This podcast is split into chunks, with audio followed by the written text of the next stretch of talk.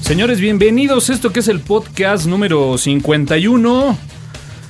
Qué semanita, ¿no, señores? Después de, bueno, pues unas merecidas vacaciones, no grabamos la semana pasada, pues ya estamos completamente listos y en vivo aquí en el, podcast de tuxteno.com. Con casa llena y empiezo a mi derecha. Somerita, ¿cómo estás? Hola señores, buenas noches. Muy, muy este, emocionado de estar otra vez con ustedes. Ya tenía rato que no estaba por aquí algunas cargas de trabajo, pero con mucho gusto y aquí para compartir pues los temas interesantes el día de hoy. Creo que no te escuchábamos desde el podcast como 43 o una onda así. 47, ¿no? Creo. Pero bueno, Hugo, ¿cómo estás? Buenas noches, Toño. Muy bien, afortunadamente. Como ya lo mencionaste, una semana pesadísima personalmente. Pero bueno, ya estamos aquí para comenzar con esta semana y grandes noticias nos esperan en el podcast. Así es, señores. se- mucha gente me preguntaba el día de hoy en el Twitter, bueno, pues se va a grabar el podcast número eh, 51 y pues está publicado hasta el 49. ¿Qué pasó con el 50? Bueno, pues obviamente por ser un número especial, mágico, el número 50 decidimos hacer un video podcast. Y, y bueno, pues la edición estuvo a cargo del señor Terminus BR alias Víctor Vigueras. No sé si es Se así graban- o al revés. Se graban casamientos. Pero bodas, Vigueras, ¿cómo 15 años. estás? Buenas noches. Hola, buenas noches. Pues aquí otra vez en el podcast número 51 y bueno, el 50 ya está listo. ¿Cómo está? verlo, ¿Ya pero ¿Terminado? ¿Cuándo? terminado. ¿Cuándo? ¿Cuándo? Pero, pero, pero los dioses del internet no han querido que se publique en los sitios favoritos para ver videos. ¿Cómo? ¿No les dijiste que era de Tuxeno? Este, bueno, es que hay unos problemas de red que bueno, comentaremos en los fakes. Bueno, pues ahí está. Así que bueno, pues para la gente que está esperando el, el podcast número 50, no se preocupen. Ya está terminado, lo estaremos publicando antes de este, el podcast número 51. Quien está siguiendo el streaming en, en tiempo real, bueno, pues ya, ya ganó porque ya está escuchando el podcast 51. Y bueno, pues saludamos hoy a nuestro invitado especial el día de hoy, el señor Adalid. Mencionado en el podcast número 50, ya se puso a mano, ya me pagó y ya está aquí en la cabina. ¿Cómo estás, Adalid? No, pues muy bien emocionado este, estar aquí compartiendo el micrófono con ustedes. La verdad, pues todavía me hace falta pagar eso que, que te debía, pero lo vamos a, lo vamos a cumplir, ¿verdad? Pero ya, Entonces ya hay intención de Sí, pago, ya está aquí. No, pues no, totalmente emocionados, ¿verdad? La, la verdad, este, pues es un gustazo estar con ustedes compartiendo el micrófono y pues bueno, pues a darle en este podcast número 51. Señores, este es el podcast número 51 y arrancamos con esto que son las noticias aquí en el podcast de tuxteno.com. Los acontecimientos que alteran la conciencia colectiva. De las palabras a la voz. Noticias. Toño, me sorprendí que esta semana salió una noticia impresionante. Facebook compra finalmente Instagram. Pues sí, finalmente lo compra. Ah, me llamó a mí, de hecho, la atención un poco más eh, el hecho de, al momento de estar preparando los contenidos de este podcast, que nunca estuviéramos hablando de esta pues red social, aplicación, como que hasta hace algunos días todavía tenía la duda de cómo llamarlo. Pero bueno, podríamos mencionar que recientemente esta red social, que tenía una aplicación prácticamente enfocada a dispositivos con iOS, libera, ¿no? Una versión eh, para Android. Y bueno, pues prácticamente a la par se da esta compra, ¿no? ¿La han probado? ¿La has probado, Someda? No, fíjate que no, no he tenido la oportunidad, como les comentaba hace rato, eh, off the record, la verdad es de que este no... No he, no he sido de los que han ido ahí luego luego a instalarla. Como comentaba Hugo, es una beta todavía. Este, no soy tan fan así de estar tomando fotos, eh, mucho menos estar aplicando N filtros. Entonces, eh, es una aplicación, por lo que he visto, eh, las reseñas interesante. Puedes aplicar muchos filtros. Pues vamos, para gente que le gusta jugar con las imágenes, la verdad es que soy un poco, pues piedra en el, en el asunto, ¿no? Y, y nada más te faltó decir, y la verdad es de que prefiero usar Facebook, cuando decía que antes no iba a usar Facebook. Y pero la, bueno. y la verdad es que prefiero usar este pad. Y el 80% de tus fotos es además de lo que comes, ¿no? Entonces como que echarle ahí el retoque medio vintage, no, Ya no, no, ya no se antoja. no, no va, ¿no? Sí, no, ya. Fíjate, fíjate que eh, se las debo y voy a tratar de investigarlo para la siguiente semana, pero hay una red social dedicada únicamente a la gente que le saca fotografías a lo A que la come. comida, ¿no? A lo que come, exactamente. Fíjate que ahora que lo mencionas. Y sí, como dices, no, la verdad es que de repente estoy comiendo y digo, ah, miren, pues que la gente vea las cosas que voy a degustar. Para que se antoje, entonces, ¿verdad? este, para que se antoje, sí, claro. Y entonces yo creo que Instagram como que me quedaría un poco grande, ¿no? Para, para esas cosas. Mira, el Víctor está, pero casi que se mete el micrófono en la boca. Vigueras, no lo hagas, por favor. Quiero escuchar primero, Hugo. ¿Tú qué onda, Hugo? ¿Cómo, cómo, cómo has visto esta red? Mira, ¿La usas? eh, no, no la he usado. También como Somera, yo soy de los que tengo teléfono Android y pues no, no he aplicado la instalación de, de la versión beta. Realmente no, no me gusta andar probando ese tipo de cosas. Igual como dice filtros, bueno, hay N cantidad, ¿no? Y si vamos a utilizar una buena, una buena fotografía, hay que hacer una cámara fotográfica, ¿no? Tómala. Oye, oye, fíjate, nada más como, como, una, como algo sencillo, ¿no? Algo, algo que quiero comentar. Eh, gente que nos escucha, tenemos un script, seguimos un script y, tratamos de apegarnos a tal. Entonces me voy a salir un poquito del script. Fíjate que eh, una vez que salió la, la red social para Android, oye, qué, qué, qué guerra de trolls en, en Twitter, ¿eh? Que si tienes el dinero para, para comprar un iPhone, que si ya van a poder sacar fotografía los, los viene viene con su Android. Oye, in- increíble. O sea, fue, fue una guerra eh, como no lo había visto yo hace mucho. Eh, en este caso, iOS contra, contra Android. y bueno, definitivamente quien de, de plano no figura ya es BlackBerry. Es un muerto viviente, un zombie. y bueno, alguien que también está en pañales y que creemos que no va jamás a crecer. Bueno, eh, Windows Phone, ¿no? Mango. Pero la guerra que se dio de, de gente de iOS contra Android, oye, increíble en el Twitter, increíble. que si mi, que si mi Android cuesta más que tu iPhone, que si jodidos de, de todo, de, de todo leí, ¿eh? De Digo, todo. yo creo que es, es un tema digno de platicarse como algo especial, Pero ¿no? Desgraciadamente, eh, bueno, no sé si viste los comentarios, la mayoría fueron de México hacia otros lados o hacia el mismo México. Fíjate, fíjate que más que México, Latinoamérica, ¿eh? Porque de hecho Estados Unidos, para toda la No, demás pues no, gente, fue, normal. fue como No, que y, y, que ser sincero, ¿no? Pues, ¿qué tiene que vendan Androids en Electra, no? Digo, si lo compraste ahí, Somera, no pasa nada, ¿no? No pasa nada. Dejémoslo ahí, dejémoslo ahí. Pagos chiquitos, ¿eh, ¿qué? ¿A, a- qué? Abonos, Abonos chiquitos. abonos chiquitos. Regresando Bueno, a esta red bueno, social, ahí está. ¿tú qué onda, Dalí? ¿La has probado? ¿La has usado? No, no lo he probado, pero yo creo que más allá de que veamos si esta aplicación, ¿verdad? O esta red nos permite obtener fotos y que precisamente al estilo Polaroid con efectos, este, pues a la antigüita y demás, pues aquí lo interesante de esta noticia es de que Facebook pagó una cantidad como si fuera a comprar un chicle, ¿verdad? Lo que es mil millones de dólares. Entonces, este, pues ahora sí que se le hizo fácil. Y este, y pues es que está tratando de pelear contra otros. Porque por ahí hay otra noticia que yo escuché de Microsoft quiere comprar este, patentes de AOL. Ya, Pero mira, pues, pero mira, Dalí. Ahora, ahora sí, Vigueras. ah, ah, antes de empezar primero, en discusión. primero a la- a- Platícanos un ver, poquito tu experiencia, porque Aquel- sab- sabemos que te gusta el te gusta el lente, ¿no? Exacto. Ese es uno de los hobbies que has tomado últimamente, esos hobbies. Mm, Sí, no, quisiera ponerle ese de calificativo que le iba a poner. De, de- Dejémoslo de- en geek. de- de geek ¿no? con dinero que no tienen que gastar. Pero mira, de repente dices tú, vegetariano, corredor, y ahora cambia las computadoras Gay- por las fotos. Gay y fotógrafo. Oye, Listo, gracias, Ahora Omera. editor Ya, de video. Vigeras, cuéntanos. No, pues este, no, le iba, le iba a comentar que bueno, eh, lo- la noticia, bueno, parte del script es de que Facebook compró Instagram por mil millones de dólares. Pero bueno, por ahí había unos comentarios de que, inclusive uno, ¿no? De que tú la puedes descargar gratis, ¿no? Entonces, eso simplemente así como que para pantallar, ¿no? Pero obviamente fueron los derechos, ¿no? fueron los derechos, ¿no? Una la descarga gratis, inclusive para Es la aplicación Android, más ¿no? cara que ha salido al mercado. Siempre agradecemos Sí, ese comentario de Esa- Dico. es- esa, esa broma ya fue vieja, fue con Skype cuando lo compró Microsoft. Pero bueno, este, fíjate No, que. espérame, espérame, espérame, espérame. Nada más iba a comentar de que, bueno, yo sí lo he utilizado, el Instagram.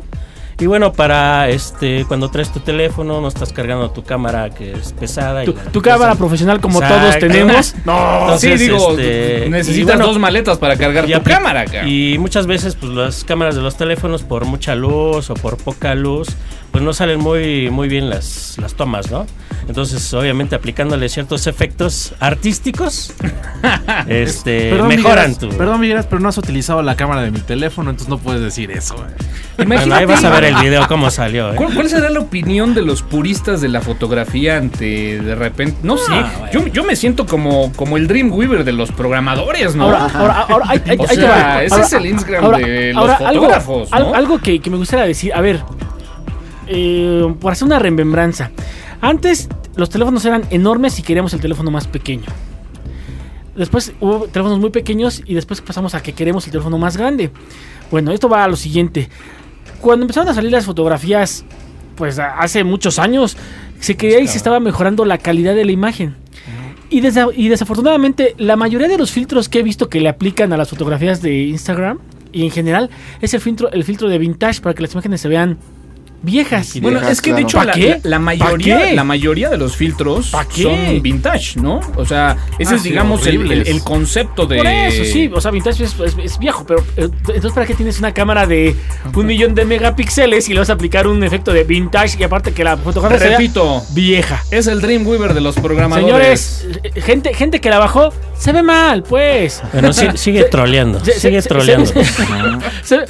Vic, no es trolear, pero se ve mal. Digo, tienes una cámara de 12 megapíxeles, aprovechalo, no le apliques ningún Aviento, Trolling. filtro. aviento un par de comentarios para salvar tu Trolling. comentario. O sea, o sea, yo estoy del lado pregunta, del Somera. Pregunta, ¿eh? Vigueras, o sea, tú tienes una cámara de, no sé, de, de mucho, una, una lente excelente y todo. ¿Le aplicas un filtro para que la foto se vea vieja? Digo, perdón, si- o sea, si lo haces, qué mal. No, no, no, no, no, precisamente porque la cámara o el lente te da ciertas opciones, cierto, este, exposición, cierto, todo. Sí, pero no, pero Y no, la, bueno, pero no la exposición de, depende de ti. Sí, pero no la exposición de, Pero- de, de- vete vieja. Pero de una de un teléfono. Es más, es más, quiero fotografías viejas, voy y rescato una Kodak de hace... ¿Sabes qué pienso? Podemos pasar a la siguiente ¿Sabes noticia? qué pienso? No. Digo, ya nada más para dar un, un último punto de vista, que de repente como que se ha convertido un cliché, ¿no? El hecho de decir, ay, Sí. pues mira, retoco fotos, las pongo así. Mira, Eh, para mí Si es le, un vil si le- cliché. si le pones sepia, qué bonito. Si le pones escala de grises, qué bonito. Pero si le pones vintage y que se vea vieja... ah. Señores, la siguiente noticia. Bueno, pues para pasar a otros términos, pero sin perder el enfoque de la telefonía celular, pues bueno, finalmente confirmadísimo esta noticia que bueno, pues se dejó de ver, a ver en las redes sociales mucho tiempo antes, cuando empezaban los rumores, y es que bueno, pues Ya. la única compañía de telefonía celular Déjale que cambio, déjale cambio, estaba ofreciendo paquetes de internet ilimitados, ya los quitó, ¿no? déjale cambio el nombre a la noticia y ahora es, ya no hay pretexto para irte con Yusacel. Así es, Claro. es correcto. Yo se los dije desde hace Es mucho correcto. tiempo, no me quisieron hacer caso. Pero bueno, se está corroborando la noticia, se eliminan los planes de datos ilimitados sobre Telcel. Los nuevos planes aparecen con ya ciertas limitaciones. La verdad es que ni siquiera me metí a verlos porque es una porquería. 3, gigas, ¿no? Es el, el, Oiga, el el máximo. mínimo. ¿Ese es el máximo? El máximo, ¿no? No es el mínimo, 3 ¿no? gigas el máximo, no, el máximo. O sea que con Bastante. unos No, 300 o sea, o sea, o pesos sea, ya- o sea, tu plan mínimo, pues. Pero Y tu máximo es 3 gigas. Y No, es que los- el máximo, digamos, lo, lo interesante era que pudieras irte al tope de que fuera ilimitado. Ahora Claro. no, ahora el tope son 3 gigas. Son 3 Pero, gigas. por ejemplo, aquí este Hugo, que es un ávido tuitero, este... me la paso todo el día viendo videos. ¿Cuánto, ¿Cuánto gastas al mes? ¿Cuánto es lo máximo que has gastado al mes? Sí. Porque estás utilizando My ¿cómo se llama? Data Manager. My Data Manager. Y pues, Sí. ahí te das cuenta, ¿no? ¿Cuánto? No, obviamente, créeme, vieras que al mes sí llego a rebasar las 3 gigas cuando de repente no tengo una computadora cerca. O no tiene cosa que. Fíjate, fíjate, ¿qué, qué- fíjate, ¿qué va a pasar? Eh, hoy en día conozco gente que sobre los teléfonos este, de Yusacel, de repente el Infinitum va un poco lento y prefieren hacer el switch a Yusacel. Yo soy uno de esos. Ahora, entonces, ahí te va. El día de mañana, cuando estés en Telcel sobre la red LTE, porque esto va de la mano con la red LTE que se va a estrenar este mes. ¿Qué va a pasar cuando veas que tu Infinitum va a 2 megas, a 4 megas, y cuando veas tu teléfono que va a 6 megas? Mira, yo ahí, ahí tengo mis dudas, Homera. O sea, realmente esta limitación que está comenzando, como bien dices, es la integración de, de esta nueva red eh, para, para Telcel, que ya estaría integrando el 4G como tal, ¿no? Lo- lo más común. Eh, yo creo que ya fueron rebasados. Estamos viendo un caso muy similar a lo que pasó con BlackBerry. La infraestructura que hoy en día tiene Telcel puede ser, digo, no me consta, pero puede ser que está siendo rebasada. Es decir, ya tenemos demasiados teléfonos con coberturas o con, entre comillas, planes ilimitados que están saturando las redes de, Telcel. Fíjate, fíjate, bueno, Eso puede ser una posibilidad, Independientemente de eso, LTE va a ser una red completamente eh, diferente a lo que es este 3G. Porque de entrada ningún equipo es compatible con LTE. O sea, esa es una realidad. Oye, Todavía. Entonces, el- toda- el- en Telcel, eh, Telcel. En Telcel, claro, claro, Telcel, Telcel. Estamos hablando de Telcel. ¿Qué va a pasar? Lo que te decía, ¿no? Al rato cuando tengas tu teléfono vas a ver que son velocidades increíbles y que obviamente vas a querer aprovecharlas en cualquier momento para ver una 4G, ¿no? película, para ver... Ahora, esto, yo creo que esto tiene un antecedente, ¿no? Y yo creo que el antecedente se llama BAM.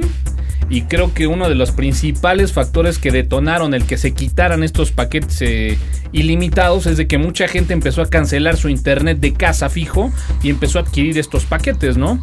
Y, y bueno, pues como dice Hugo, ¿no? Yo también creo que de repente ya la infraestructura está rebasada y de ahí viene eh, parte de las limitantes. Pues sí, ¿no? para no este, invertir ¿no? en nueva eh, infraestructura, pues ya se van a ir al LTE, Claro. pues ya para qué, ¿no? Entonces mejor limitar los datos y bueno, y lo que sigue, ¿no? El 4G. Una triste noticia porque seguimos siendo uno de los países con el peor servicio de datos, seguramente caro? Totalmente. en América Latina. ¿eh? El más Tiene caro. que ver con la en el subida mundo, del video. En el mundo. En el mundo Tenemos- sí, más tenemos- caro. subida tenemos- de, 50. de repente vas bajándole ahí al mapa las fronteras y te encuentras también cada sorpresa, ¿eh? Bueno, en México tenemos el servicio de internet más caro por mega. Esa, esa es la realidad. Ahora bien, señores, no todos son malas noticias. Si ustedes ya tienen un, un plan de datos ilimitado, no se preocupen. El secreto está en no moverlo porque va a mantenerse. Sí, curiosamente, no sé si les ha pasado últimamente, pero al menos yo que tengo dos planes eh, de renta, bueno, pues están las llamadas para que hagas una renovación de contrato, pero bueno, bárbaro, ¿eh? Ah, claro. Bárbaro. Ahora, ¿sabes qué? Ahora, vamos a caer, tarde que te vamos a caer, porque el día, en- dentro de un año, cuando tengas tu renovación y quieras eh, tener un equipo LTE, pues ya te abrocharon. Claro, Sí, es plan con maña. A final de cuentas, pues este tiene que competir con, con otras compañías como es Usacell.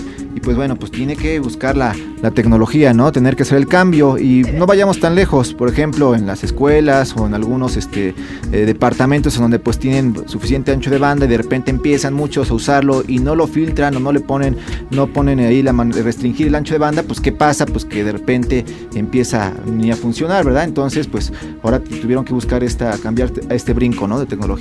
Pues sí, y lo dijiste bien, la noticia podría ser es momento de irse a Usacell.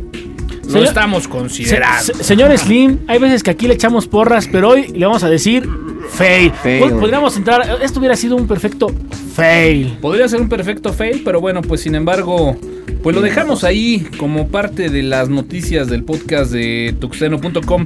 Y bueno, dentro de los temas que también traemos el día de hoy como noticias, ah, no pudiera ser noticia, pero bueno, pues de repente sabemos que uno de los principales alimentos dentro de las dietas de todo geek, de todo linuxero, de todo gamer, pues sin duda alguna es la pizza, ¿no, mi hermano? Fíjate que aquel Linuxero que no ha comido pizza fría no se puede decir a sí mismo Linuxero. Sabe más rica, ¿no? Es, es Es como el rica. recalentado de fin de año. Una pizza al día siguiente fría. Definitivamente. Con un vaso de coca medio llenar. Es una barbaridad. ¿no? No lo limitemos a Linuxero, solamente cualquier desarrollador, ¿verdad? Entonces, o que se enfoca a la seguridad o a la tecnología, pues es lo más cómodo. Yo creo que la, la cosa es que es más cómodo, ¿no? Entonces, el comer una pizza que mejor una sopita caliente, que inclusive también se hace con las famosas Con instantáneas, las ¿no? maruchan. Claro. Prácticamente lo podríamos dejar en cualquier trasnochador, ¿no? La- Podría la- ser. Las quecas de medianoche. Bueno, pues hay una iniciativa de, bueno, pues un, un grupo por ahí. Fíjate que yo creo que ahí tuvieron un pequeño error en la iniciativa porque creo que la dirección no es tan amigable como para recordar el sitio. Pero bueno, va, hablaremos de la iniciativa y pondremos ahí la dirección a través del Facebook en facebook.com diagonal tuxteno. Y bueno, pues precisamente ellos están, eh, pues vaya, eh, tratando de fomentar este evento que se llama Pizza Hub. Y bueno, pues básicamente, como toda la tendencia de los hubs, la idea es, bueno, pues poner eh, prácticamente mesas de trabajo en donde se pueda generar charlas, eso sí, muy enfocado al mundo del software libre y que, bueno, pues prácticamente se pueda esta llevar a cabo a través de pizzas, bebidas. Este es una iniciativa que va iniciando, ya van a arrancar con el primer evento. Eh, prácticamente el primer evento de Pizza Hub viene programado para finales de este, de este mes. De eh, hecho, en viene el para, DF. sí viene para el Flisol, Para el este, Flisol. de este año. Exacto. en- Para la Si no UNAM. mal recuerdo, la universidad, este, la UNAM. La UNAM. En la UNAM, en la. Facultad de, de Ingeniería. Claro. Yo los contacté y les dije, bueno, ¿y qué onda, no? ¿Cómo está el tema de la costeada? Dije, a lo mejor hay un patrocinador algún o algo. patrocinador o algo así, pero no. Básicamente lo que dicen es, ustedes aviéntenos el evento, nosotros coordinamos y nosotros patrocinamos la pizza, así que... Pues pues habría que organizarlo, ¿no? Esperemos que sea pizza de calidad. Claro. que sea pizza de calidad. Puede ser tacos al pastor. Podría ah. ser tacos al pastor pizza, pizza de eh, tacos al pastor. Pizza, pizza, de carne al pastor. Actualmente hay una gran variedad de, de, sabores o de mezclas ahí con las pizzas. Apenas probé una que es la tropicana, que tiene piña, durazno y fresa. Algo más sano, una de salmón. Ándale, pues. señores, señores ahí, ahí, ahí, por donde tienen su casa, ahí por donde vivo, la pizza de, mole verde, perfecta, ¿eh? excelente. Por ahí hay foto en mi Facebook, búsquenla. No, lo, lo, lo increíble de esto, Toño, es que me, me, agrada que se esté desarrollando otra vez estas iniciativas de andar conjuntando a todas las personalidades del software libre y que se siga difundiendo. No sé por qué eso me recuerda hace 10 años. Sigan engordando.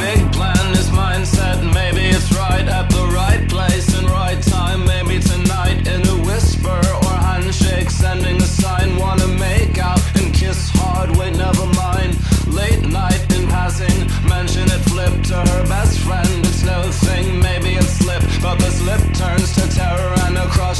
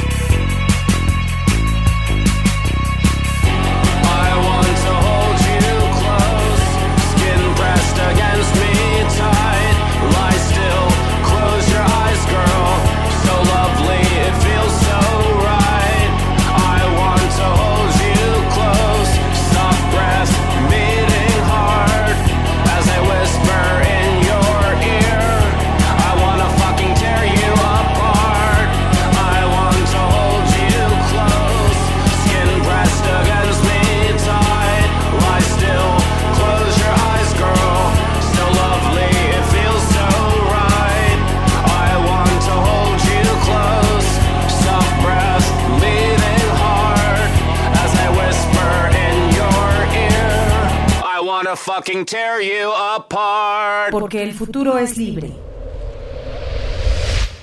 Tuxteno.com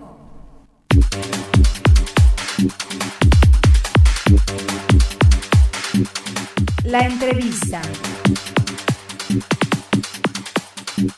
Nuestro invitado.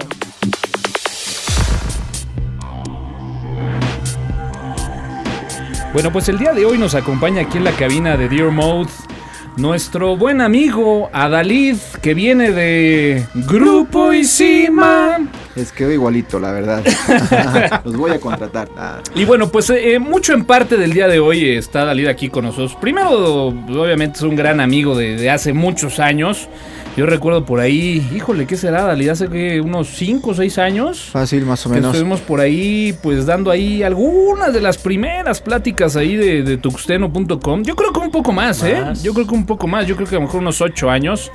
Y bueno, pues hemos tenido la oportunidad de, de estar por ahí participando en algunos de los eventos que, bueno, pues el buen Adalid ahí como seguidor de toda esta cultura del software libre, pues de repente nos invita. Y bueno, pues estaremos ahí en el Flisol el 28 de este mes, 28 ¿no? de abril, así es. Pues están, ya saben, cordialmente invitados y pues la, la idea es esa, ¿no? Entonces difundir el software libre y pues qué más que precisamente como patrocinadores el grupo Tuxteno que pues ya desde hace tiempo nos conocemos y la verdad yo desde que empecé con el software libre y después empecé a meter a la página de Tuxteno, el portal, no, pues este quedé enamorado más, ¿no? Entonces, este, la verdad, le meten galleta.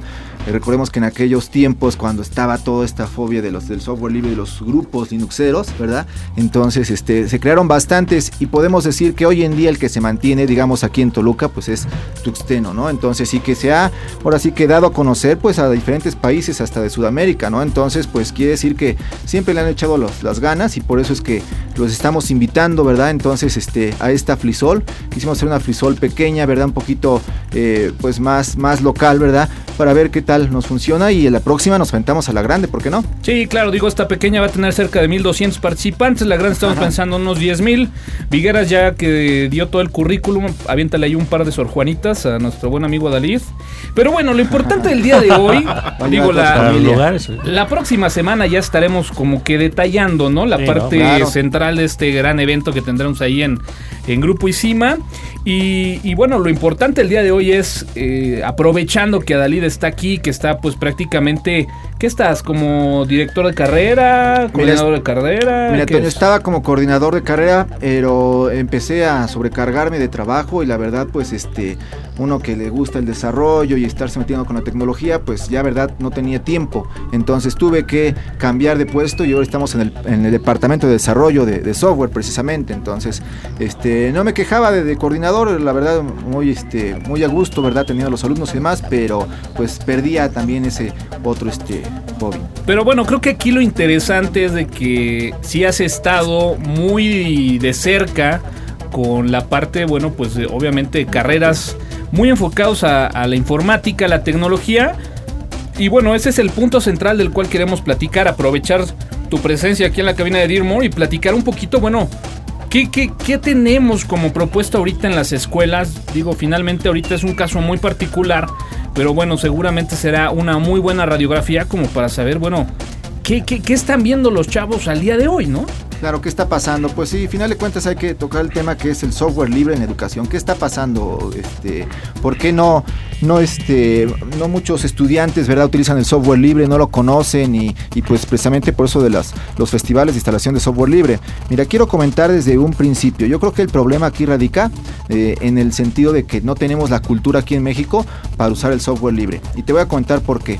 Eh, normalmente como mexicano tú piensas, oye, si hay aplicaciones o hay cosas que son baratas, ¿verdad? Entonces, o que a lo mejor son gratis, no funcionan prácticamente en productos, ¿verdad? Que el extranjero dice, ah, pues esto este, es barato o me sale gratis, pues seguramente no va a funcionar. Sin embargo, también en nuestra realidad, pues a veces hay muchas familias que no tienen, ¿verdad? Los recursos y pues tienen que acercarse a esta situación. Yo creo que en cuestión de productos o cosas, ¿verdad? Este, físicas, ¿verdad? Pues tal vez sí sea esa la frase de que lo barato sale caro, ¿no? Sin embargo, en cuestión del software, pues no conocen lo del software libre. ¿Qué sucede con las empresas? Las empresas pues apuestan más al software propietario.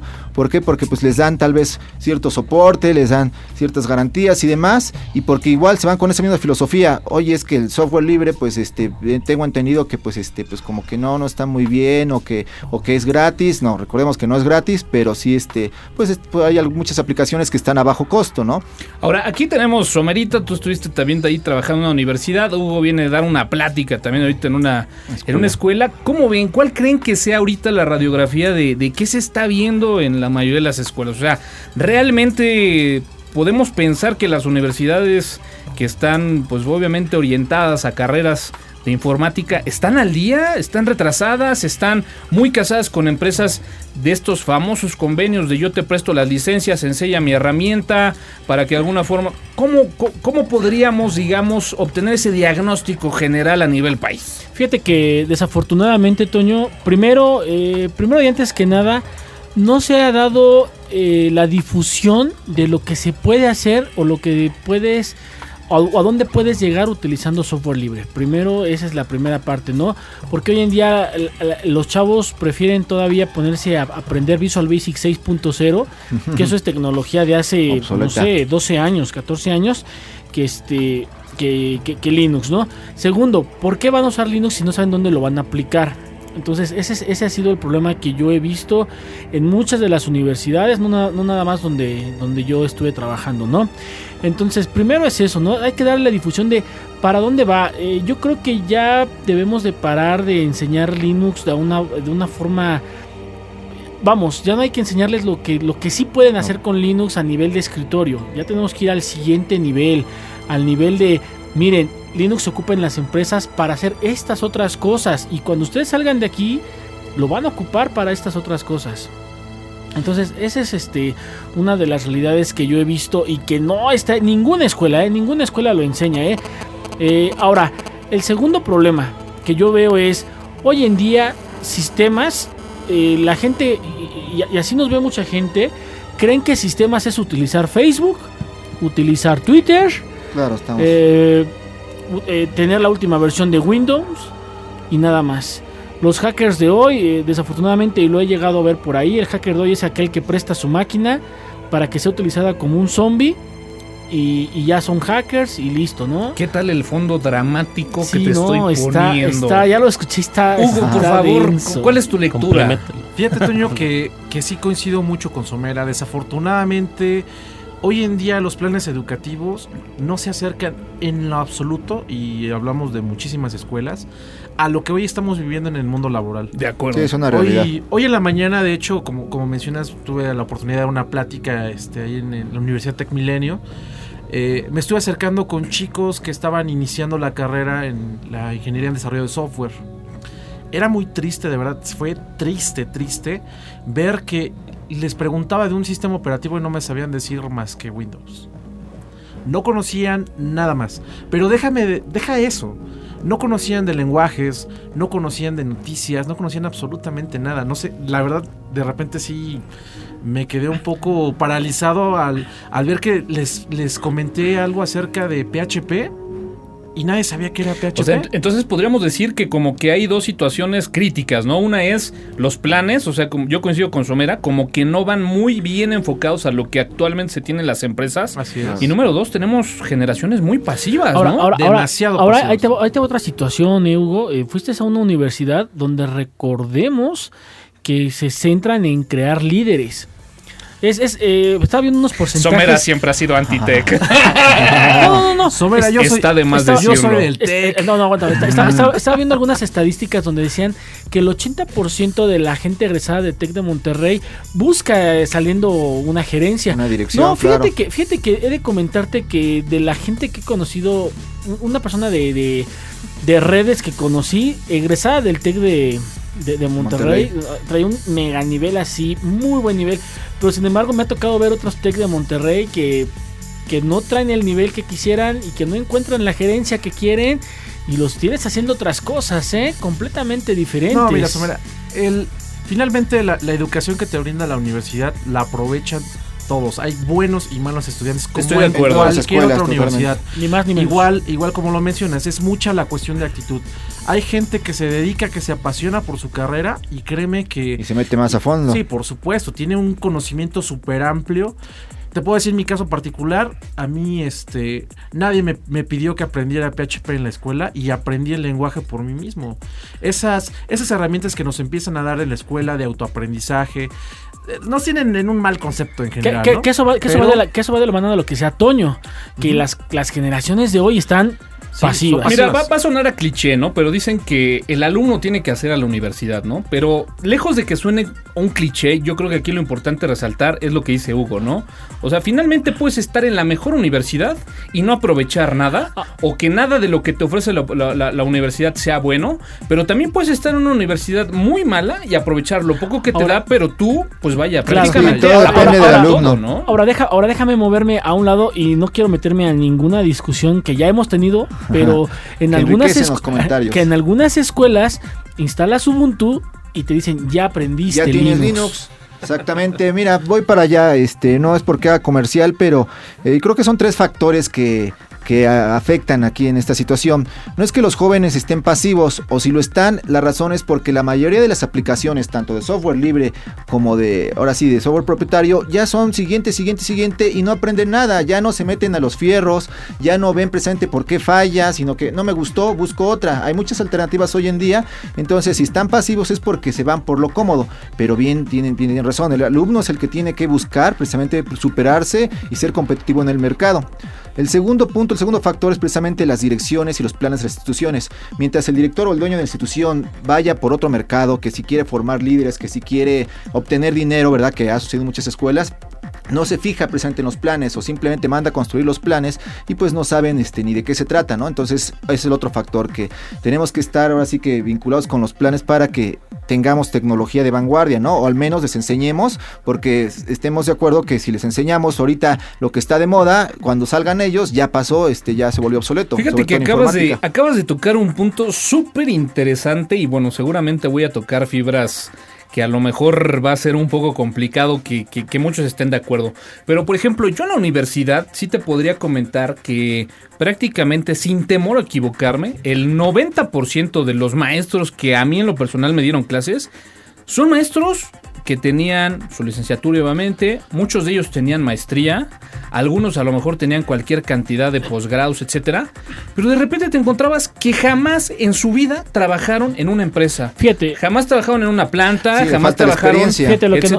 Y, y entonces ahí es donde yo creo que coincido Es contigo, ¿no? factor. De repente esa gente es la que está de alguna forma promocionando qué debería de haber en los planes y de repente te encuentras que pues hay planes viejísimos, ¿no? Fíjate que eso, no- eso nos los comenta este programadores PHP en, en el en el este en el chat. Entonces, este Somera, los chats es del 1973. No, no, No, no, no, el de ahorita, Toño. En el, chat, del Ustream, donde, incluso nos preguntan que si vemos el chat. Sí, sí estamos viendo el chat, señores. Y A bueno, veces. este, a veces, no siempre. es que el video se, se consume el ancho de banda Eh, también. sí, claro. Entonces, sí, fíjate qué es lo que pasa. Muchas veces, eh, muchas veces es lo que pasa, ¿no? La gente, hay gente que tiene maestros súper preparados, con todas las maestrías del mundo, con todos los doctorados del mundo. Pero le falta la experiencia. Pero efectivamente, no sabes lo que está allá afuera, ¿no? Entonces, yo creo que eso falta, hace falta un poquito de las dos cosas, ¿no? Eh, es, es- es importante eso, ¿no? Que, Vamos que- a centrarnos ahora en un punto para que se ponga interesante la plática, ¿no? Decías hace algunos momentos, Homera, antes era necesario aprender a... a- o, vaya, el, el aprender Linux no se encontraba en la escuela. La verdad es de que a mí jamás nadie me dijo, oye, vamos a tener una materia donde se aprenda Linux. No, Hugo lo dijo, lo aprendes por afuera. PHP jamás tuve una clase donde a mí me enseñaban PHP, lo aprendes por afuera. Pero al día de hoy sería necesario una clase donde te enseñaran Linux. Yo creo que sí, Toño. Más que enseñarte Linux, tiene que enseñarte la funcionalidad, como lo decía Somera, es para qué sirve. ¿Qué puedes hacer? ¿Cuáles eh, los límites que puedes llegar hasta ciertas, este, con ciertas distribuciones? ¿Qué puedes, qué no puedes hacer? ¿Qué adicional a lo que tú estás trabajando puedes empezar a, a conectar? Yo, por ejemplo, también tuve la fortuna de tener un, un profesor que estaba totalmente relacionado con la parte de, de Linux. Linux. software libre. Créeme que fue una clase impresionante porque el maestro nos enseñaba desde instalar el sistema operativo Hasta tonearlo. hasta tunearlo y además comenzar a levantar servicios que para mí eran muy comunes. Servicios como un, un, este, un sendmail, es una parte de correo electrónico, una Servidor Apache, web. exactamente un servidor web donde podíamos comenzar a montar y además de todo esto realizar conectividad con Samba. Ahora, señores, hace siete años, ocho años, la mayoría de las personas que dirigen actualmente las empresas era gente que estaba prácticamente en el mundo del software libre, gente como ustedes, gente como yo, que finalmente ahora, bueno, pues están a cargo de las decisiones de una empresa y de repente te das cuenta que, bueno, cuando nosotros empezábamos a entrar a las empresas, a lo mejor en muchos de los casos no había Linux. Pero al día de hoy, yo creo que cinco años después, difícilmente no te vas a encontrar al menos un servidor Linux en alguna aplicación chiquita. Ya no es pretexto. Entonces, yo creo que al día de hoy sí debería de ser una obligación que dentro de alguna materia de sistemas operativos se tuviera Linux. Ahora, ok, dejemos un poco de lado Linux. Mucha gente de repente pues nos ha troleado un poco ahí en las redes sociales de que bueno pues Tuxteno como que se fue medio del lado de los teléfonos móviles y etcétera. Y yo pregunto señores, ¿no es lo de hoy? ¿No Claro. tendríamos la necesidad ya que en las universidades hubiera un plan donde se enseñara a los jóvenes a desarrollar sobre tecnologías móviles? No lo hay. No, no, No lo hay hay. todavía. Y precisamente va a sonar a gol, pero aquí, aunque está mal en el plan porque está casi para finalizar en No, la no, carrera. no, no, no me digas. tenemos- Grupo y Cima. Sí, Grupo y Cima. bueno, ya me ayudó a hacer el gol, ¿verdad? Sí manejamos materias como desarrollo en PHP, levantar servidores con Linux y demás. Entonces, realmente sí se está metiendo y nos estamos preocupando precisamente por eso, aunque todavía hace falta mucho, ¿verdad? Pero la idea es esa, ¿no? Que tratemos de acercar a los jóvenes a la tecnología y al software actual, ¿no? Entonces, aunque el día de mañana se cambie y se renueve, pero ya al menos ya está metiéndose un poco. Es y- idea. Perdona, es que yo veo ahí esa parte importante porque, bueno, No, Vigueras, tú aparte de saliste de, que... la escuela en el 82, o sea, ¿qué Bueno, puedes opinar, es, es que en esa época los bulbos... No, no es cierto. No, no es cierto. Las tarjetas Tú perforadas. de, Las de tarjetas perforadas. perforadas ahí en, en la Y- UNAM. Pero y dile, piedritas. manejo COBOL y se sigue manejando en la bancaria, ¿verdad? Tristemente se A sigue las, co- a las coboleras les gustan los coboleros, ¿eh? Acuérdense. Este, bueno, este, Oye, Vigueras, ¿sí es cierto que cuando tú estabas en la universidad ibas a ver a Seo- al estadio de Seo a Ítalo Estupiñán? ¿O, Sí, sí, sí, o ya eres sí. de Luis García para acá? no, no, no, yo soy de este, de Palencia para acá. Del Ah, Tuca bueno. para acá, ¿no? Sí. Bueno, no, este, no, es que lo que iba a comentar es de que es importante, bueno, de que por lo menos haya eh, profesores Ah, que estén allá. Ah, ya, hijo, luego lo Ah, ya. tengo que editar. Bueno, no importa, me vale. Este, eh, profesores Sí. que eh, pues estén preocupados o por lo menos le den cierta orientación a sus alumnos eh, sobre lo que más o menos pudiesen encontrarse afuera. Obviamente esto de la tecnología avanza a pasos muy rápidos, ¿no? Lo, como lo que comentabas de que ahora estamos viendo este tecnología móvil. Que bueno, que hace unos años, pues, este, decías, no, pues está muy, está muy, sí, muy, muy, Muy lejos. muy en pañales, ¿no? Pero bueno, eh, lo importante es de que eh, haya esa orientación y bueno, otra parte es lo del alumno, ¿no? Que bueno, que como muchos de nosotros o, o, este, pues hemos visto por nuestros lados, eh, más allá, ¿no? Ahora, de repente, ¿qué pasa con, digo, Hugo, nos puedes tú platicar, con estas empresas, estas alianzas, escuela, empresa generadora de software que hacen alianzas, prestan las licencias y bueno, pues de alguna forma ya van preparando a los chavos para que se casen con una tecnología, para que a lo mejor sean especialistas. Yo no lo veo tan mal, creo que ah, un punto importante es que, bueno, pues la conoces. En la mayoría de los casos, sobre todo, por ejemplo, en instituciones como el TEC de Monterrey, pues sí hablas de tecnologías, digamos, que están actualmente en las empresas, pero ¿hasta dónde es un arma de dos filos? ¿Tú que lo viviste, qué onda? Sí, mira, Toño, toda esa parte finalmente de, de software propietario, eh, todavía a mí me tocó una, una partecita solamente, ¿no? Esos convenios que, que mencionas, que te puedo mencionar que es este DreamSpark, que DreamSpark es, el, es la parte de Microsoft que permite la liberación de licencias gratuitas para todos los alumnos y que de hecho no solamente está para instituciones privadas, sino también para muchas instituciones públicas. Porque finalmente la tirada de Microsoft es utiliza mi software, conoce, aprende, especialízate, especialízate, porque al final cuando tú salgas al mundo laboral, una de tus herramientas principales o de conocimiento principal es mi herramienta, mi servidor, mi desarrollo, etcétera, etcétera. Desafortunadamente, Antonio, también me he dado cuenta que muchas de las universidades no aprovechan estos convenios. Ok. O sea, desafortunadamente, que es en el caso, por ejemplo, de, de la universidad donde estoy estudié, el Tecnológico Monterrey, en el caso de hoy que me encontré con el Tec Milenio, los alumnos créeme que no sabían que tenían esos convenios. No sabían que podían descargar una licencia completamente gratuita para ellos de un Windows 2008 Server de R2. Entonces compartido, ¿no? De parte de los chavos y de parte de la escuela, ¿no? Exactamente. Sí, Entonces, falta ahí que el ahí coordinador diga, falta. están estas herramientas, úsenlas, Úsenlas. ¿no? ¿no? pero es que lo- también lo más triste, Dalí, es que no tienen las, las herramientas o no tienen las clases suficientes para aprovechar esas clases. Esas, Claro. esas herramientas. Igual lo usan un ratito, les funciona y demás, pero ya no lo aprovechan al 100 como debería. ¿no? Exacto. Entonces- Esa es la cuestión. Esa es una cuestión bien difícil. Es muy bueno. Qué bueno que tienen la oportunidad de practicar con software propietario. Qué bueno que hay. Porque esa es la manera que comienzan a buscar y a obtener este conocimiento de herramientas que hay en el mercado. Ya tienen una comparación contra un software propietario. Que en muchas de las empresas hoy en día se encuentra el software propietario y que Claro. desafortunadamente no es tan fácil este, comenzar a cambiar. Pero seguimos en esa rúbrica, como bien lo dices, ¿no? Ya estamos cambiando, estamos volteando a la parte software libre y vemos que mucha de la información cuando se maneja correctamente, es decir, administramos correctamente, podemos voltear y garantizar eh, pues prácticamente un, este, un ahorro muy significativo o demasiado significativo para esas empresas. ¿no? Digo, tú lo vives hoy en día, ¿no, Toño? Sí, sí, sí, sí. La verdad es que sí. Pues bueno, y digo, este tema es muy polémico, ¿no? Yo creo que difícilmente vamos a poder eh, llegar a una conclusión. Eh, pero bueno, creo que sería interesante cerrar con un punto de vista, ¿no? De cada quien. Vigueras, algo eh, que quisieras concluir, la radiografía, universidades, México, software libre, propietario, generaciones. ¿Cómo estamos? Eh, pues yo creo que para cambiar esta parte, bueno, es importante de que universidades o escuelas pues tengan esa ideología, ¿no? Pero bueno, mucho depende de los alumnos y bueno, de pues las propias ganas que le eches, ¿no? O sea, aparte de que las herramientas que te ofrece ya sea la universidad o las escuelas, ya sean pocas o muchas, pues que tú las aproveches, ¿no? Somera, un último comentario. Pues ya lo comentó Vigueras, es importante que también los alumnos empiecen a envolverse. Y bueno, definitivamente, si de pronto ustedes están viendo que la universidad donde están, pues no les está dando todo lo que creen que deben de ocupar, pues ahí está el internet, ¿no? Y el internet está y hay un mundo de información que pueden utilizar. No se queden con, lo que aprenden en la aula de clases, salgan, busquen en internet, seguramente van a encontrar muchas cosas más que les van a servir pues en- en el futuro. Hugo.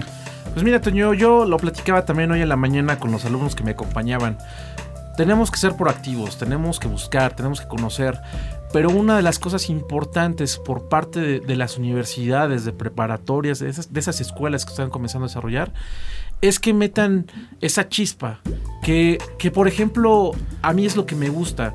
Estas iniciativas como la de Pizza Hub, como las que tenemos de Tarde Geek, como la de de repente Flisol o invitar simplemente una conferencia, son los detonantes exactos para que los alumnos empiecen a visualizar la posibilidad de, de- de- de utilización de herramientas adicionales, de conocer el software libre.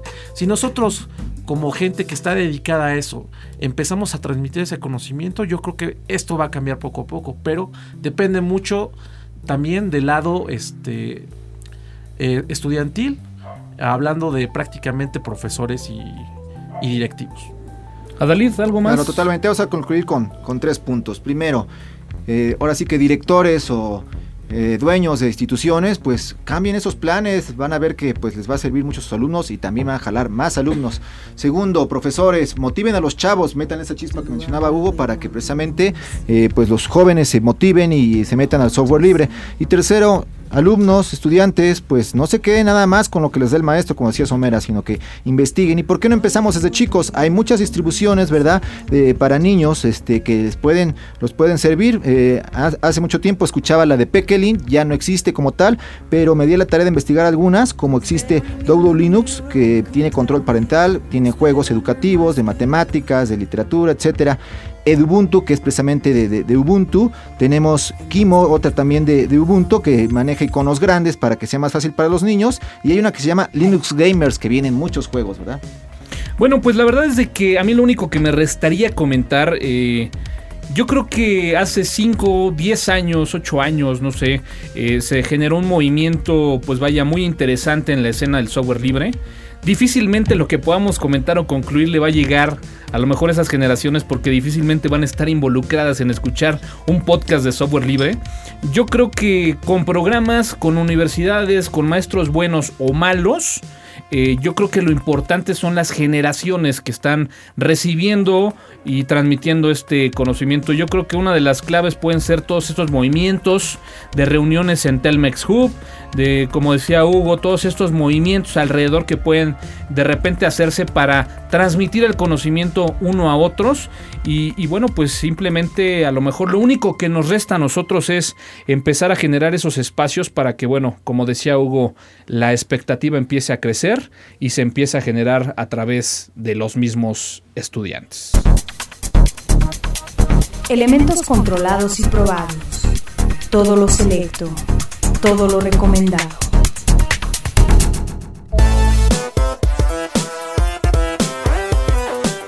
Vaya qué tema este de la educación tecnológica, informática, o como le quieran llamar en nuestro país.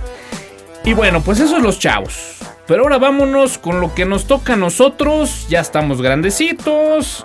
Decía Somera, algunos ya tienen sugerencias, su dirección en el área de IT. Y bueno, pues ahora nos toca cuidar la seguridad. Somera, seguridad. Te encanta este tema. Fíjate que sí, un tema del que me he estado alejando un poco. Me parece que hoy traían un- una propuesta bastante interesante que era la de Backtrack. ¿Sí? Este, el favorito de todos para hacer auditorías. Va- Vamos a manejarlo así, ¿no? Como hacer auditorías. eh, poder este, checar las vulnerabilidades que tenemos en nuestro propio. En nuestra propia red. Y también por ahí me parece que también vi en el script este OpenBus. Que definitivamente viene ya en, en el backtrack. Bastante interesante. Es la, mm, es la herramienta que hoy viene de software libre en lugar de Nessus como en su momento Nessus sustituyó a Saint. Eh, bastante interesante. eh, por ahí hay algunos manuales muy padres para poder aprender a utilizarla. Pueden checarla. ah, Hay una, este, hay una distribución que se llama Metasploit. Con esa distribución ustedes la pueden, este, eh, no sé, tú me fui, me- me- perdón, me perdí. Hay una distribución que ya trae algunas vulnerabilidades listas que ustedes pueden utilizar. En esta misma distribución de Backtrack viene el Metasploit, que es un, que, que es, que es un software también muy, muy parecido a OpenBus. Bueno, más bien el OpenBus es como un escáner. El escáner para que ustedes puedan encontrar qué vulnerabilidades tienen abiertas. Y ahora sí podernos pasar a- con toda la tranquilidad del mundo a Metasploit. Y ahora sí, señores, con Metasploit poder, poder jugar a, a lanzar cuantos exploits que ustedes quieran. Unos bastante interesantes, unos ya viejones, unos bastante nuevos y bastante padres. Entonces échenle un ojo por ahí. Aparte de que, bueno, pues el backtrack es el favorito de YouTube para poder, pues, craquear las, las contraseñas web, ¿no? Claro. Bueno, pero te dije seguridad y te aventaste todo el Me- me- catálogo, ¿no? Sí, sí, claro. eh, es que backtrack casi, casi como la palma de mi mano. Hablábamos el de la educación y de, vaya, esa falta de proactividad en los chavos de aprender cosas nuevas, ¿no? Pero la verdad es de que al día de hoy nos encontramos que el tema de la seguridad, pues de repente es uno de los principales elementos que de repente en las empresas más se descuida, ¿no? De repente no sales a internet, te sientes tranquilo y bueno, es algo que pasas de segundo lado. Pero yo creo que así como de repente las generaciones no son activas en estarse renovando y en buscar las nuevas tecnologías, yo creo que al día de hoy en México, en muchas áreas de sistemas, en muchas áreas de IT, en muchas eh, empresas como tal, es uno de los temas que se encuentra siempre como que en el último lugar de las prioridades, ¿no? ¿Qué opinas, Hugo? Así es, Toño. Sí, ya lo hemos hablado en anteriores podcasts. Nos hemos dado cuenta de ataques a, a prácticamente varias instituciones gubernamentales. El ataque que sufrió por ahí un conocido banco también. Pero bueno, son, son finalmente etapas con las que tenemos que estar pasando, ¿no? La seguridad es importante. Apenas estamos por ahí creciendo en esta, en esta parte. Chavos, gente que está involucrada, inclusive en el área informática también lo llegamos a comentar. A veces dejamos a un lado esta parte porque a veces no queremos especializarnos tanto o a veces es- se vuelve un poquito más complicado a lo que comúnmente utilizamos, ¿no? Entonces, yo coincido con Somera, eh, el, el especializarte en la parte de seguridad es esencial, independientemente si te conectas o no a internet, para proteger la información que estás, este, que estás desarrollando al interior de la empresa. Ahora, hace rato hice un comentario y, bueno, iba ligado a, lo que estamos hablando ahorita de la seguridad. Hace rato hablé que hay gente que pone su máquina en modo zombie y, siente que está hackeando a su máxima expresión. Hay un programita por ahí. eh, ah, señores, sin- sin ofender a nadie, por favor, nadie lo tome personal. Hay un programita por ahí que se llama Loic. Eh, esta, esta cosa Loic, tú le pones que tu máquina esté en modo zombie Y entonces eh, la gente de, de- de ciertos movimientos sociales por internet toman tu máquina, o sea, una vez que, que está como Loic, tú la, tú la apuntas a una IP, toman tu máquina y la, la- la convierten en un zombie que está haciendo peticiones a, a, Otros eh, servidores. a- a otros servidores, exactamente. Eh, entonces, gente, en- eh, por ahí no va la onda, la onda va, aprendan, aprendan a manejar las herramientas que, que, que sí, que, que sí están de seguridad, que están a la mano, como Backtrack. Eh, hay muy buenos manuales. Prometo ponerles por ahí una liga para, para uno, para un, para un, este, un- un manual para utilizar Backtrack, donde van a aprender a utilizar desde, desde Metasploit, como lo, men- lo mencioné hace rato, Medusa, que es para craqueo de SSH, bastante interesante. Este, pues vamos, to- todo, todo el arsenal que viene por ahí. De ¿no? hecho, tendremos Sniffers. Backtrack como conferencia para el Flisol Mm. 28 de abril o, O no taller, por ahí. como gustes. Lo tendremos. Lo tendremos, Perfecto. lo tendremos. Está Lo cerrada, tendremos. señores. Muy buena noticia, bravo. Pues ya saben. Ba- ba- backtrack, Váyanse a este, formar, váyanse a acampar afuera. La, preventa porque- sale el día pasado mañana, Ticketmaster. Ahí está, este, y, y bueno, para muestra pon- pondremos ahí un servidorcito, este, para que vean cómo, cómo se utilizan todas las herramientas. Ahora fíjate, regresando un poquito al tema de la seguridad, porque nada más te avienta uno el tema de la seguridad y no, bueno, te Sí, avientas ahí descose, lo- se cuelga el casi del mandamiento 1 al 10, pero bueno, eh, fíjate, de repente están tan a la mano estas herramientas y puedes empezar a, pues vaya, curiosear en la red, por llamarlo de alguna forma, y te encuentras que es triste que haya cualquier cantidad de servidores conectados a internet con el mínimo de seguridad y que de repente, bueno, pues estas herramientas que puede estar a la mano de un chavo de 15 años que realmente pueda tener una muy buena iniciativa, que esté leyendo, que esté aprendiendo y que tenga buenos conocimientos de seguridad, que sepa usar la herramienta incluso, ¿no? Que a lo mejor ni siquiera sea realmente alguien especialista experto, exactamente claro. en Claro. seguridad, pero que sabe usar la herramienta y vaya, puede comprometer tu empresa, ¿eh? Y ya ha sucedido en muchas ocasiones, la verdad, ¿no? Con gente, con niños o adolescentes que pues se meten y pues este se meten a servidores y sí, la verdad que estamos muy desprotegidos. Yo creo Ahí- que el tema de seguridad nunca va a pasar de moda, siempre hay que estar bien pegados. Ahí, con- ahí lo con la seguridad. importante es, señores, y yo creo, es hacernos profesionales de la seguridad, pero de, de- del sentido de atrás hacia adelante. Porque, ah, ah, digo, eso es lo interesante de las conferencias, ¿no? Ver, ver este, todo lo que se puede hacer, pero también cómo podríamos protegernos. Entonces voy a tratar de llevar un poquito de también cómo, cómo, cómo protegernos. Y bueno, pues para eso también tenemos un experto aquí, que es Víctor Vigueras, ¿no? Que también está metido en, en ese campo ahí de, de cómo Pues- proteger las cosas. Pues sí, pues es importante, ¿no? Más que nada eh, en estos tiempos, pues la información personal. Bueno, ahí aparte ya, ya empieza a salir que la información de la empresa, la información de, de tus movimientos, todo eso, ¿no? Entonces, bueno, si no quieres que otras personas la utilicen para otros fines o simplemente estén hurgando en a ver qué haces, pues bueno, es importante saber eh, conocer seguridad. Ade- Además esto, además, esto de, además esto de los hackers se puso mucho, muy de moda con esto de. Anonymous, ¿no? Claro. O sea, Anonymous puso la palabra hacker, eh, eh, la palabra hacktivista de moda. En los eh, medios, En, en los medios. todo- Redes todo- sociales. en las redes- to- ajá. Ajá. Este. Y, y ahí, bueno, los hackers y, y, y fake. ¿Cómo se, cómo se llama la de la máscara? Fake. Fail, failless. Fail, ¿no? Ajá. ¿Cómo? ¿Cómo, Ponchito? Bueno, yo nada más para terminar, obviamente, inclusive la seguridad es importantísima. Como decía, como decía Vic, finalmente el proteger nuestra información personal es muy importante. Pero si de repente les empiezan a llamar empresas porque tienen su número telefónico, les envían por ahí unas cartitas, no se preocupen, no lo saquearon. Facebook vendió su información. Facebook. sí, por- Totalmente. No, y bueno, y, y- y mira, redondeando, ¿no? Tu punto.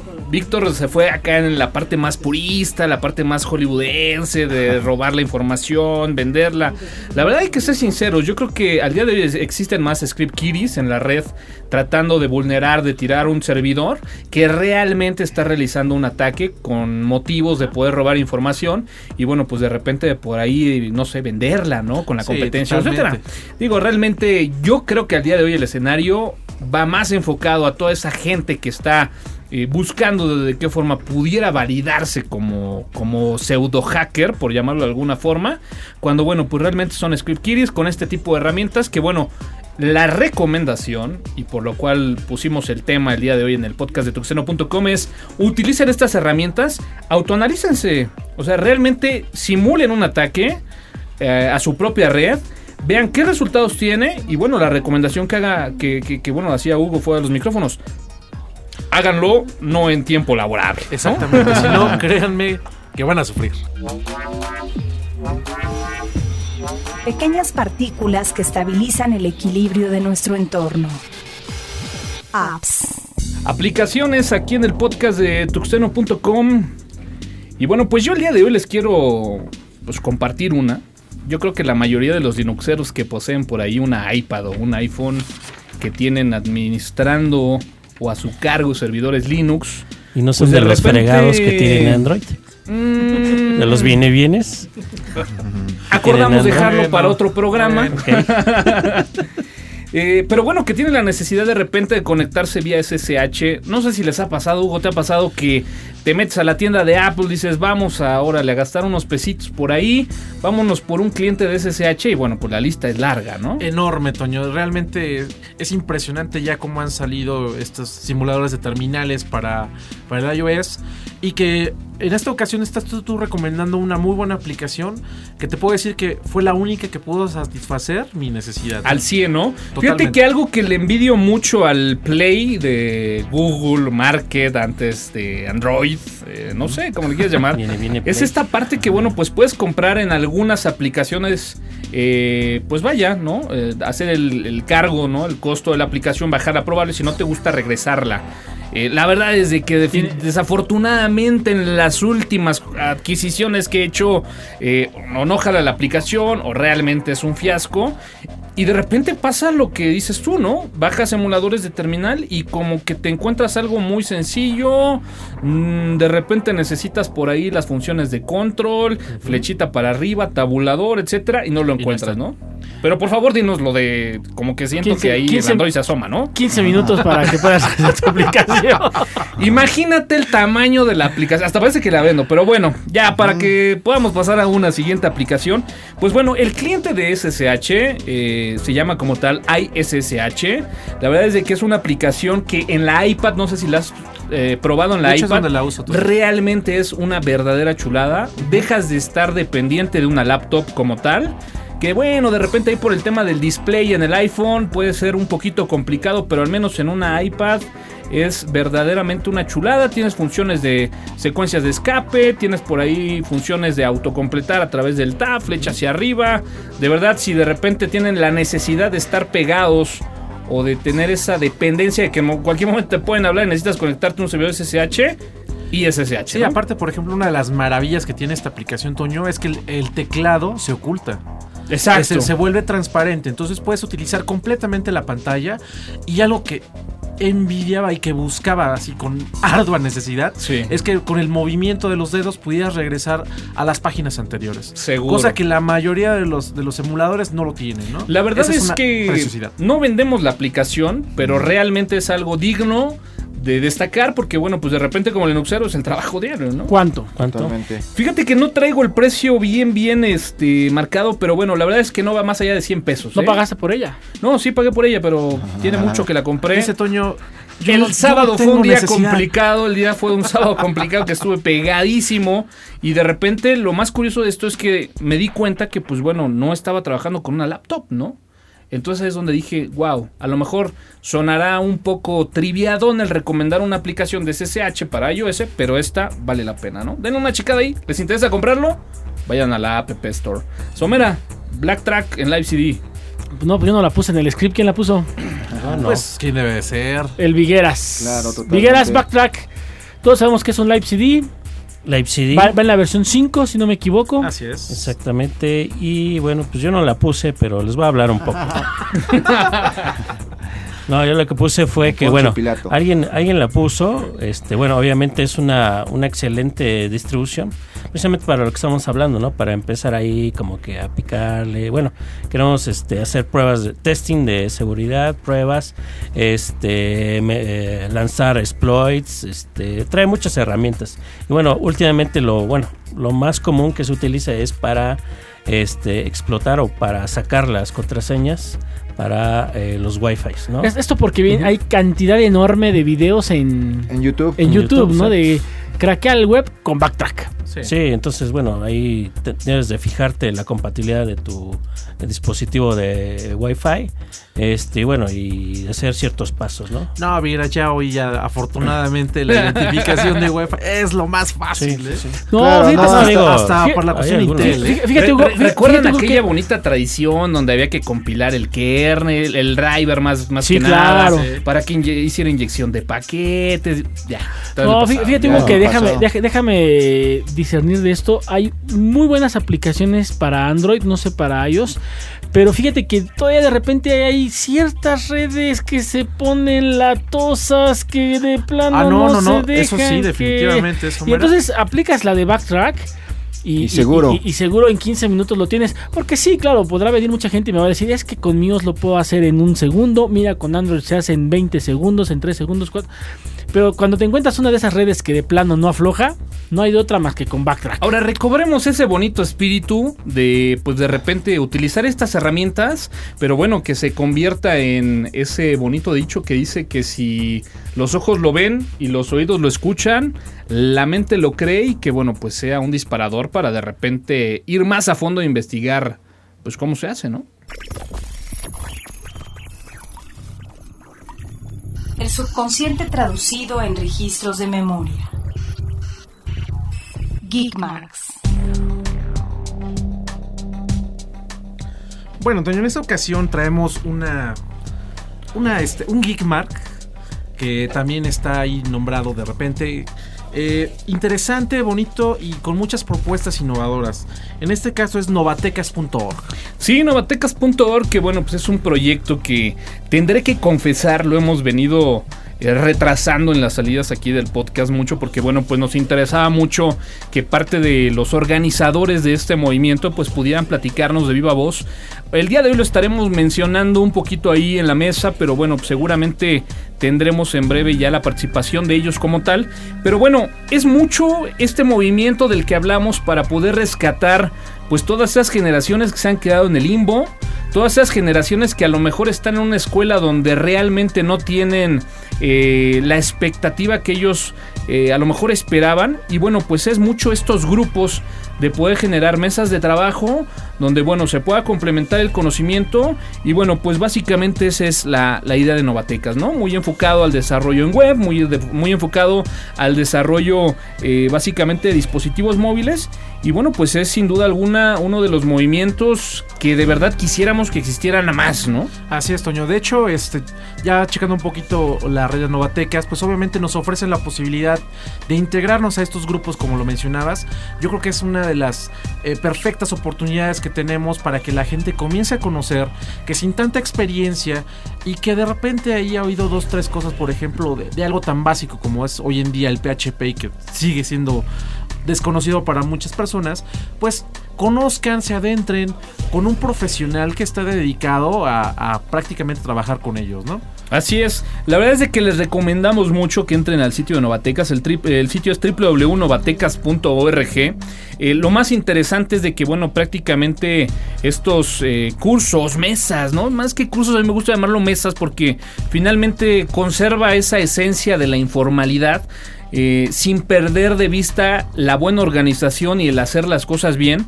eh, y que bueno, pues en, en muchos de los casos hasta te hacen la recomendación de qué sería bueno que llevaras instalado en tu equipo, a efecto de que bueno, pues puedas incluso ¿no? participar de forma práctica en, en muchos de, de estos grupos, ¿no? Sí, habrá que mencionarlo, Tono. La mayoría de estas de esas mesas que, que se presentan eh, son realizadas en el Instituto Federal, en diferentes partes. Sí. Pero también este, en ocasiones este, promociona la parte de streaming, es decir, que nosotros viendo este el video podemos también estar practicando desde casa sin tener la necesidad de, de hacer el movimiento, ¿no? Así es, así es. La verdad es de que la tecnología, bueno, pues empieza de repente ya a abrir esas, esas fronteras. Les reiteramos el sitio www.novatecas.org.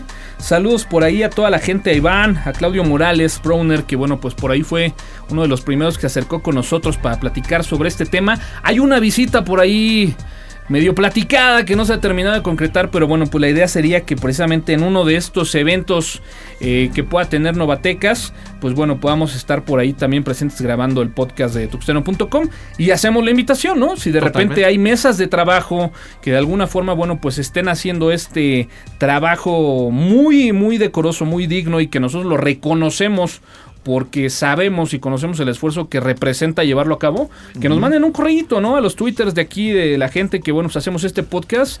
Y bueno, pues con todo gusto hacemos la mención aquí en este podcast. Pero bueno, cambiando un escenario completamente distinto porque estamos aquí en la parte de Geekmarks, el día de hoy, bueno, pues quiero recomendarles este canal de YouTube que... Híjole, no sé, ¿te ha, te ha pasado, Víctor, que ves una película y dices tú, "Nah, como que el final Como no que- cuajó? Como que estaba interesante, pero lo último como que ya... Como que, híjole, yo hubiera pensado que iba a ser por este lado, o yo en el productor lo hubiera puesto así. Bueno, pues básicamente el canal se llama How It Should Have Ended.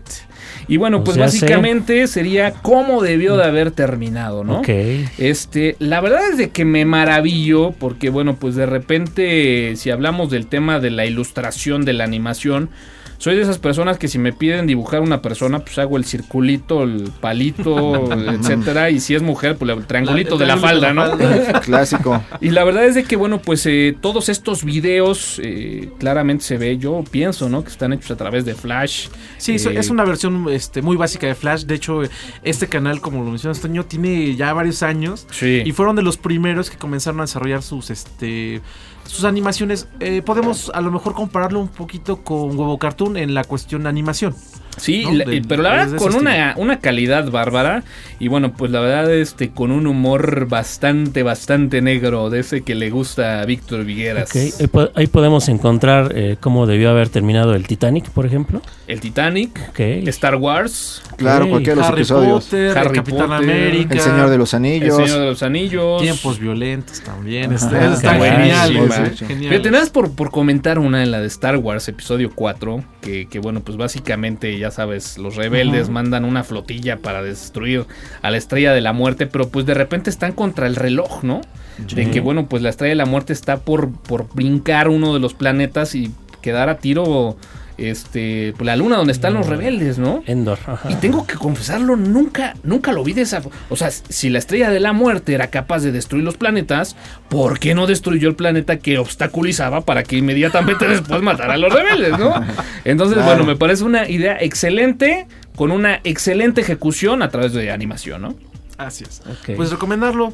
En YouTube pueden buscarlo como How It Should Be Ended. Parece perfecta opción para el fin de semana. Claro.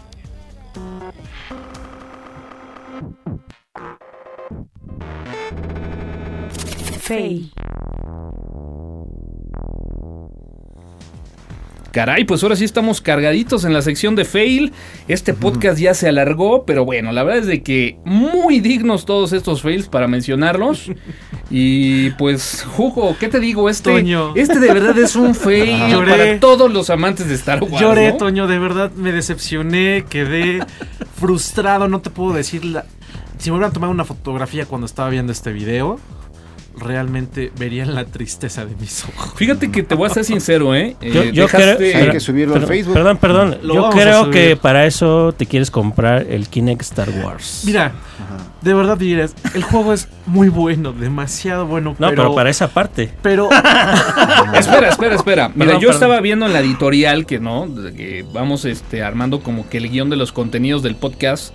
Y bueno, pues vi esta liga y la verdad te voy a ser sincero, hasta el día de hoy lo vi. No he comprado el juego de Star Wars de Kinect. Eh, es algo que bueno, pues ahorita no, no he tenido mucho tiempo, pero dije, bueno, pues para ver de qué se trata y poder opinar. Y cuando lo vi, dije, Hugo, la gente está muy loca. La gente pues ya platícalo, hombre. Ay, ya. no, de verdad. Ahora con esta tendencia de desarrollar juegos de baile, desafortunadamente ¿Por qué? también la incluyeron dentro de Star Wars Kinect. Hay una sección de, de- bueno, obviamente eh, la división de Star Wars Kinect están por, por secciones, por juegos. Y esta es una sección de baile. Entonces, el video que les vamos a dejar ahí en la página de Facebook es el baile de I Am Han Solo. Sí, no, de, de entrada, bueno, pues habría que comentar que la rola es bastante gay, ¿no? Este, No, es, no, no. es no una gay, rola o sea, de verdad malísima. horrible. Deja la rola los pasos. Y, y- y- y- o sea, ver, ver a, a Han Solo como Claro. tal bailando a ese estilo, a ese ritmo. Dance Dance. No, no, no, horrible, Toño, horrible. Fue triste. Y la Muy letra triste. también está muy padre, ¿eh? No, Uy, súper, ¿eh? Súper gay. Uy, sí, claro. no, sí. no, no, no, terrible. Un decepcionante, yo no sé cómo se atrevieron. Yo sé que ahorita está muy de moda la parte de, de juegos de baile, de interactividad con Kinect, Yo- pero Hay cosas que se en tienen que respetar. Yo creo ¿no? que debieron Exacto. haber puesto a Jar Jar Binks. Mínimo Jar Jar Beans A lo mejor, ¿no? pues, hubiera sido algo más, más con decente. Java de Who. Sí, Pero oye, pero, pero Han Solo no. O sea, O mínimo Chewbacca. Han, Han Solo, Han Solo era la, la- la testosterona en Star Wars. Claro, o sea, no lo puedes poner a Sí, bailar, aparte- ¿no? Sí, aparte sí. Que pues, le bailen unas viejas ahí. La, Pero la no, letra de la canción no. de Sí, James ¿no? Han Solo, digo, por Dios, si la pueden checar, es triste. Bueno, y piden Triste. autorización aquí a, en este caso, los actores o algo, porque pues no sé cómo estará la este. No, y lo peor de que Que aquí, lo por haya ejemplo, autorizado George Lucas, ¿no? ahora No, Lando exacto. Ah, también. bailando. Sí, ahí Ah, está. Esto está también, otro igual. No, y además No, se no, le mueve la capa y no, no, no, no, no, la verdad, lamentable. Yo creo que Hugo triste. para eso quiere el Star Wars. Sí, yo, creo, que, sí. como recomendación de este fe, si usted es amante y de verdad fanático de Hueso Colorado de Star Wars, no compre Star Wars Kinect. Mejor este absténgase, absténgase. ¿Se podrá uno saltar esa, Pues esa nos parte? esa parte. Mira, fíjate que sí, pudiera ser. De repente ya vi ahí un, un juego nuevo que me llamó mucho la atención con Assassin's Creed. Para el Kinect, esa nueva versión que va a salir. Bueno, les voy a dejar el video también ahí en la página de Facebook.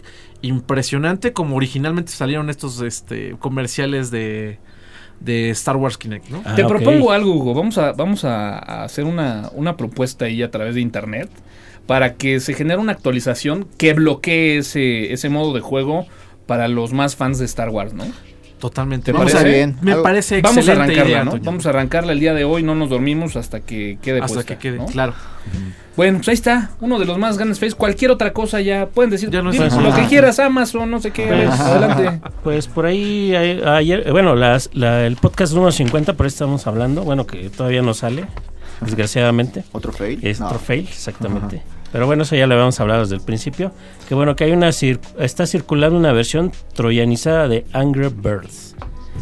Con esto de que el auge de Angry Birds, Angry Birds Space y todos los demás Angry Birds, bueno, pues ya salió la, su versión troyanizada. Que bueno, este, lo que tienen que verificar es nada más que lo bajen de sitios autorizados, por ejemplo, la Play Store o este, mm, la Apple Store, ¿no? Hotfile podría ser un sitio autorizado? No. Pues. yo Si tú diría eres activo, que, sí. iPhone, iPhone- iPhoneate, por ejemplo, es un sitio respetable. ¿Podría este, Pues podría ser, ¿no? Podría ser. No, digo, es de las cosas más comunes cuando tenemos una aplicación que...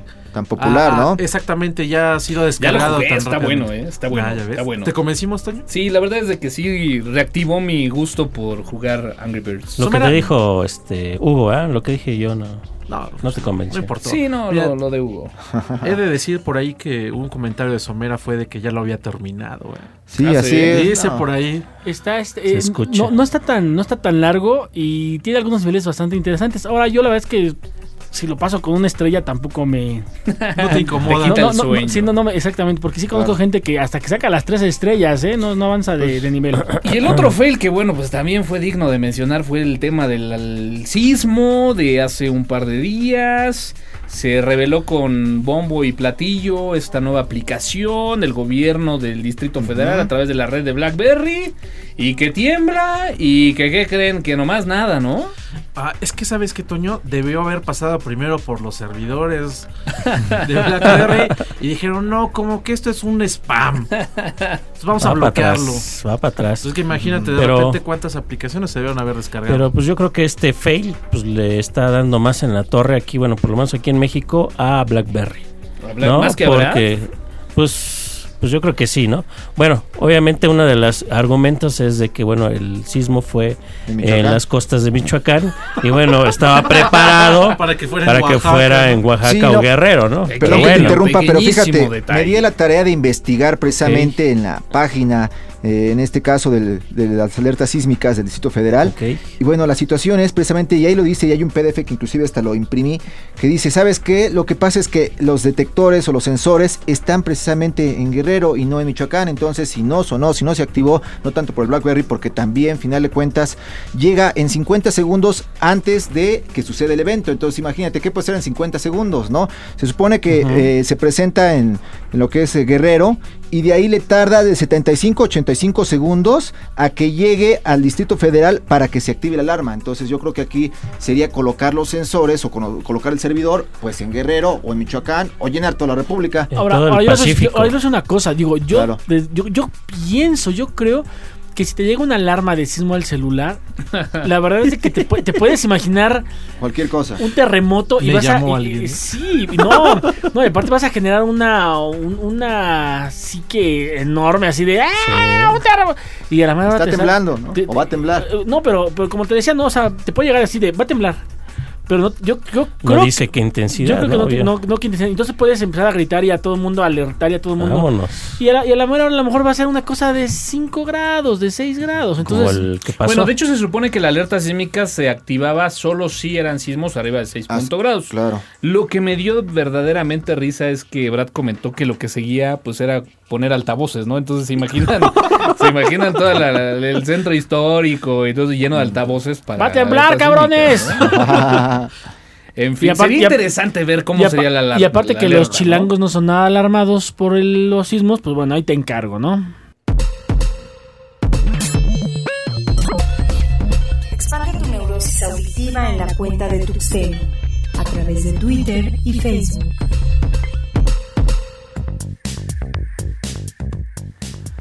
Pues señores, vámonos. Este podcast quedó larguísimo, pero muy entretenido. Ay, ay, qué bueno que no lo estamos grabando en video. Porque. ¿Qué tal mi Vigra? ¿Sí estuvo pesadona la No, edición del video? pesado, 50? pero bueno, el problema es de que dura más o menos una hora 20 minutos, entonces eso es lo complicado, ¿no? Es- Digo, si queremos grabar otra vez, mínimo, máximo una hora. Esta, Bueno. esta- esta anda igual, ¿eh? Una hora 25 y llenamos. Hugo. Bueno, muchísimas gracias, Toño. Encantadísimo, como siempre, de estar con ustedes.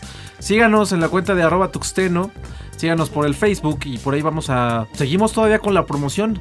Esperen el podcast número 50 para los regalitos que tenemos. ¿eh? Pues, ¿y ¿qué, qué regalitos son? Platícalos Ah, para que la ah, gente ahí sí. frotando las manos. En, nuestra página de Facebook ya subí una- un par de fotos. ¿Podemos tomar una Android. foto ahorita? Son exactamente unas USBs de Android, del Droid de Android. Sí, así es. Precioso, ¿eh? Está. Pero bueno, está a Toño, a Toño no creo que le interese, ¿no? No, a Toño le, pues, a Toño una le traje ¿no? especial de un un- Angry Bird. Ah, Arinani. Vigueras, vámonos. Pues vámonos y ahora sí esperemos que, bueno, por problemas de internet, de ya saben quién, este, desgraciadamente no se pudo completar satisfactoriamente la publicación del podcast 50, pero ya les comenté aquí a los chicos que aquí lo traigo y ahorita vamos a proceder a verlo, a hacer Es- la premier. Es cierto que trae una visión muy, muy especial, muy, tipo Muy Tarantino, o sea, que empieza con el final Con el final. y a la mitad está el principio, pero Está 3D. padre. Ah, aparte 3D. Cu- 4D, otra les aventamos ahí unas La versión la 3D cara. va a salir ahí en Santa Fe, ¿no? Sí, exacto. Ahorita es la premier mundial. Muy bien, pues Vientos. ahí está. Pues Mi buena Dalí, pues gracias por habernos acompañado el día de hoy. La invitación está para dentro de ocho días. claro. Para que bueno podamos compartir con la gente que va a asistir ahí al Flisol en Grupo Isima. Ajá. Eh, y que bueno, pues eh, vayan, vayamos ahí calentando un poquito eh, parte de lo que vamos a llevar, parte de lo que vamos a tener. Así que bueno, pues eh, No, gracias pues, por acompañarnos. No, al contrario, encantados de estar aquí compartiendo los micrófonos, la verdad, muy, muy gustoso y pues lo esperamos en la próxima. Muy bien, Sombrita. Señores, pues muchas gracias. Ya saben, siempre un gusto estar con ustedes. Y bueno, pues a quien guste en arroba CG Somera en Twitter. Que ni usa el Twitter ya, pero A mí bueno, me si sigan. quiere dele follow para Sí, que sí suba sigo. un poco su ego. a mí ni me sigan. Pues, escribo puras cosas aburridas. Sí, el- Víctor eh, utiliza psicología inversa, pero bueno, yo quiero mandar un saludo rápido ahí a Linux98, Carl, Erufenix, Alevardi, Luis Cázares, obviamente a Joel Barrios, Somero a de Eterno Radio, a Bayángelo, a nuestros amigos de eh, eh, Radio Destroyer y bueno, pues a Uniradio también a. Uniradio también y la gente que bueno, pues de alguna forma está retransmitiendo el podcast, Por, ¿no? por, por Ustream, el Dragón 87, a programadores PHP. Qué gustazo ver a la gente ahí que nos está escuchando en vivo. Pues sí, así que señores, pues ya saben la cuenta de Tuxteno en Twitter, arroba Tuxteno, Facebook diagonal eh, Tuxteno. Y señores, yo soy Antonio Karam y nos escuchamos en la próxima. El podcast de tuxteno.com es patrocinado por alcancelibre.org, El conocimiento al alcance de quien lo busca. Campus Party México Innovación y cultura digital. y dirtmode.com. Generando contenidos radioactivos, auditivos en la red. Tuxteno.com es una producción de Dirt Mode bajo la licencia Creative Commons versión 3.5 Atribución no comercial, México.